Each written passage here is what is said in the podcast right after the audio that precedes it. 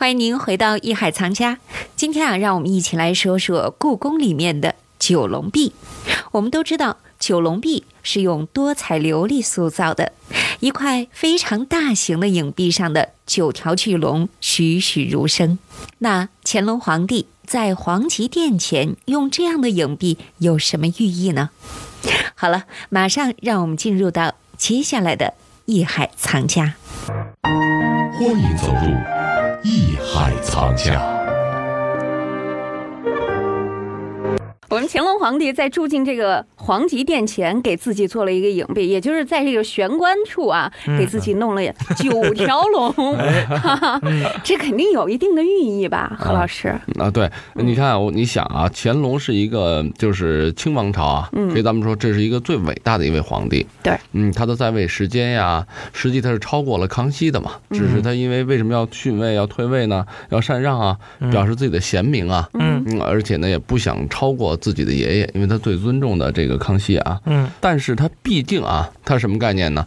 他还是皇帝，九五之尊，这里面就特别有意思啊。包括就是大同啊，包括北海的，都有一个很重要的特征，什么特征呢？它的这个各色彩色的琉璃琉璃瓦，非常漂亮。对，然后它是拼接而成的，嗯，对吧？拼接的块数，我想大家没有人注意过，或没有人数过。确实也是很多，对吧？嗯，但是你说像德亮，你德亮走马观花，那肯定不会数了，嗯也没准他知道。啊 哎，知道吗？什么呀？一共有多少块琉璃啊？拼接而成，那好些嘛。啊，刚才我讲到了吗？九五之尊，它是九和五的倍数，多少块呢？二百七十块。我差点就说四十五块，我一想五九四十五，二百七十块。二百七十块呢，就是既是九的倍数，又是五的倍数。嗯，因为咱们都知道啊，九嘛是。这个阳数里面，咱们管对管单数叫阳数，管双数叫阴数啊。九是这个里面最大的数字，嗯，代表了皇权，嗯。然后五呢是居中的，嗯啊，居中的一个数字。这个数字呢就代表了什么？就是中正吧，平和。所以说呢，皇帝一般的这些建筑啊，你看故宫的这些，包括砖呀，包括它船子用的多少根船子、梁啊等等柱子，全都是离不开九，离不开五的这个数字。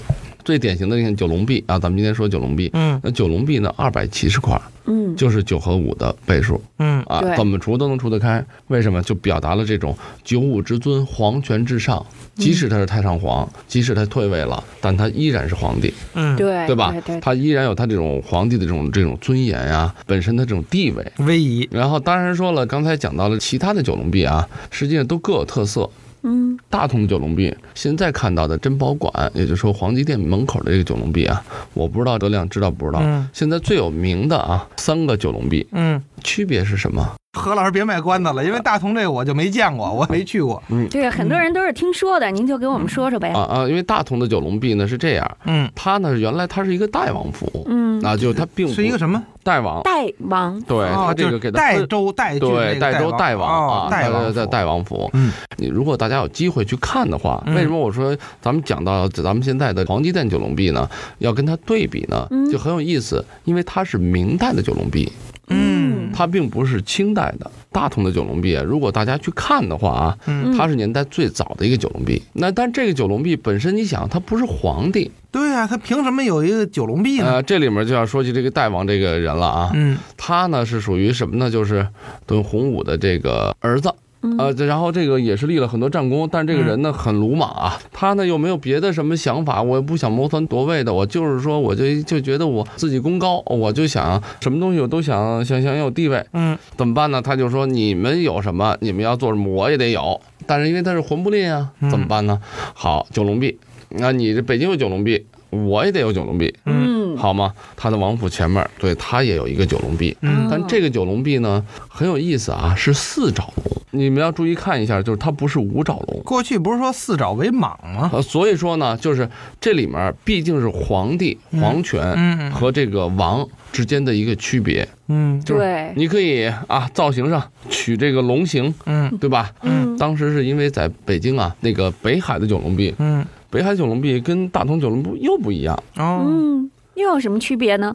这个特别有意思，嗯，细心的听众估计就知道了，因为咱们刚才说的九龙壁，包括大同的九龙壁啊，嗯，故宫的九龙壁嘛，都是什么？单壁，一面是九龙壁，另一面就是它的那个墙了。嗯。啊，哦。是素的。嗯。啊啊，没有。嗯。可是唯独北海的九龙壁是双面九龙壁。嗯。哦，对，啊，这个我觉得啊，嗯我个人认为的观点就是跟什么跟它的环境有关系。嗯因为作为王府啊，作为皇宫啊，嗯，对吧？它的功能性毕竟是照壁嘛，对吧？毕竟它是正面对着人就让人看，让外边人看的，啊，对，让外边往里偷看一下，哎，皇上干嘛呢？哎呀，哎，呵，九条龙偷，看你肯定是偷看不了啊 北海这不行啊。啊！北海因为它是一个宫廷的园林嘛，对。对吧？它需要是全方位，嗯。对，哎，所以说呢，它的这个特点就在于，等于九条龙算下来就十八条龙，嗯。对吧？十八条龙各个不同，神采各异，嗯。这就是它的最大的一个亮点。嗯。这是北海的九龙壁，黄极殿的九龙壁，那肯定是九条龙，是吧？对。那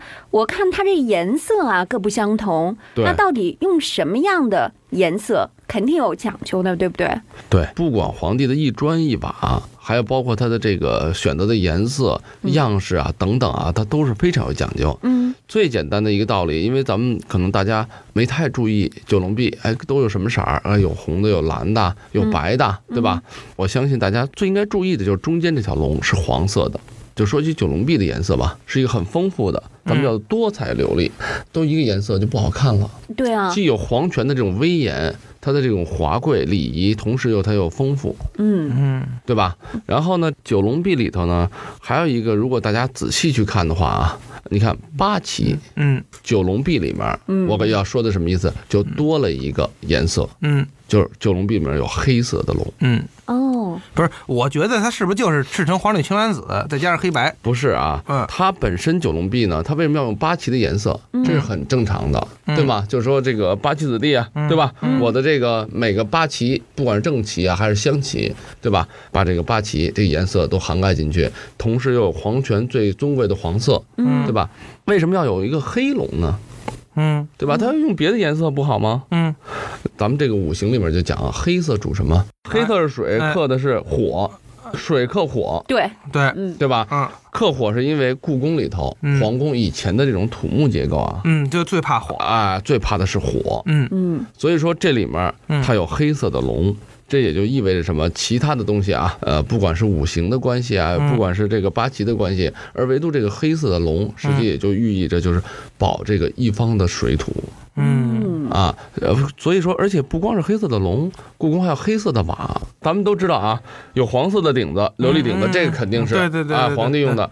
呃，绿色的你们见过吧？哎，红墙绿瓦嘛。嗯黑色的，我估计大家就很少注意，或者基本上很难看到。有一个南三所的位置，这是全部都是绿色的顶子，但这个大家又很难看到，除非在航拍，在这个图片上，嗯因为那是皇子生活读书的地方。嗯绿色的瓦呢，就有几种含义。第一个，绿色嘛，茁壮成长，对。皇子嘛，欣欣向荣，哎哎，同时呢，因为绿色啊，嗯。是什么寓意着它满族啊是草原的民族。嗯。嗯。啊，它从草原过来，所以说你看咱们如果大家再注意一下沈阳故宫，嗯。沈阳故宫的所有的瓦、所有的顶子中间是绿的，嗯。然后这一边是黄顶子，哦。是因为他就说我的皇权是离不开我草原的。嗯。所以在故宫呢，咱们在珍宝馆，就现在咱们说的这个呃宁寿宫这个地方啊，都能看到，嗯。还能看到个别的店是这个装饰，表示他自己啊，就乾隆本身，嗯。我没有忘本。嗯。然后他同时在皇子的这个就全是绿顶的，那黑顶的，就像我说的，大家如果参观的话，就如果细心一点儿，在哪儿能看到呢？陶瓷馆原来叫做文化殿的地方，因为它后面有一个叫做文渊阁，嗯，就是咱们修四库全书。放的地方，嗯。那是个库房书库，嗯，这上面全部是黑色的顶这地儿最怕火了，啊，最怕火嗯书，所以说它一定要用黑色的顶子，嗯包括故宫的以前一些库房嗯也是黑色的顶。艺海藏家正在播出。九龙壁的颜色是源于什么？我们已经有所了解。那么九龙壁的龙的姿态有什么特别的寓意和特点呢？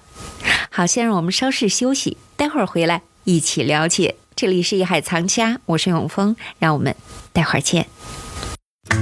本内容由喜马拉雅独家呈现。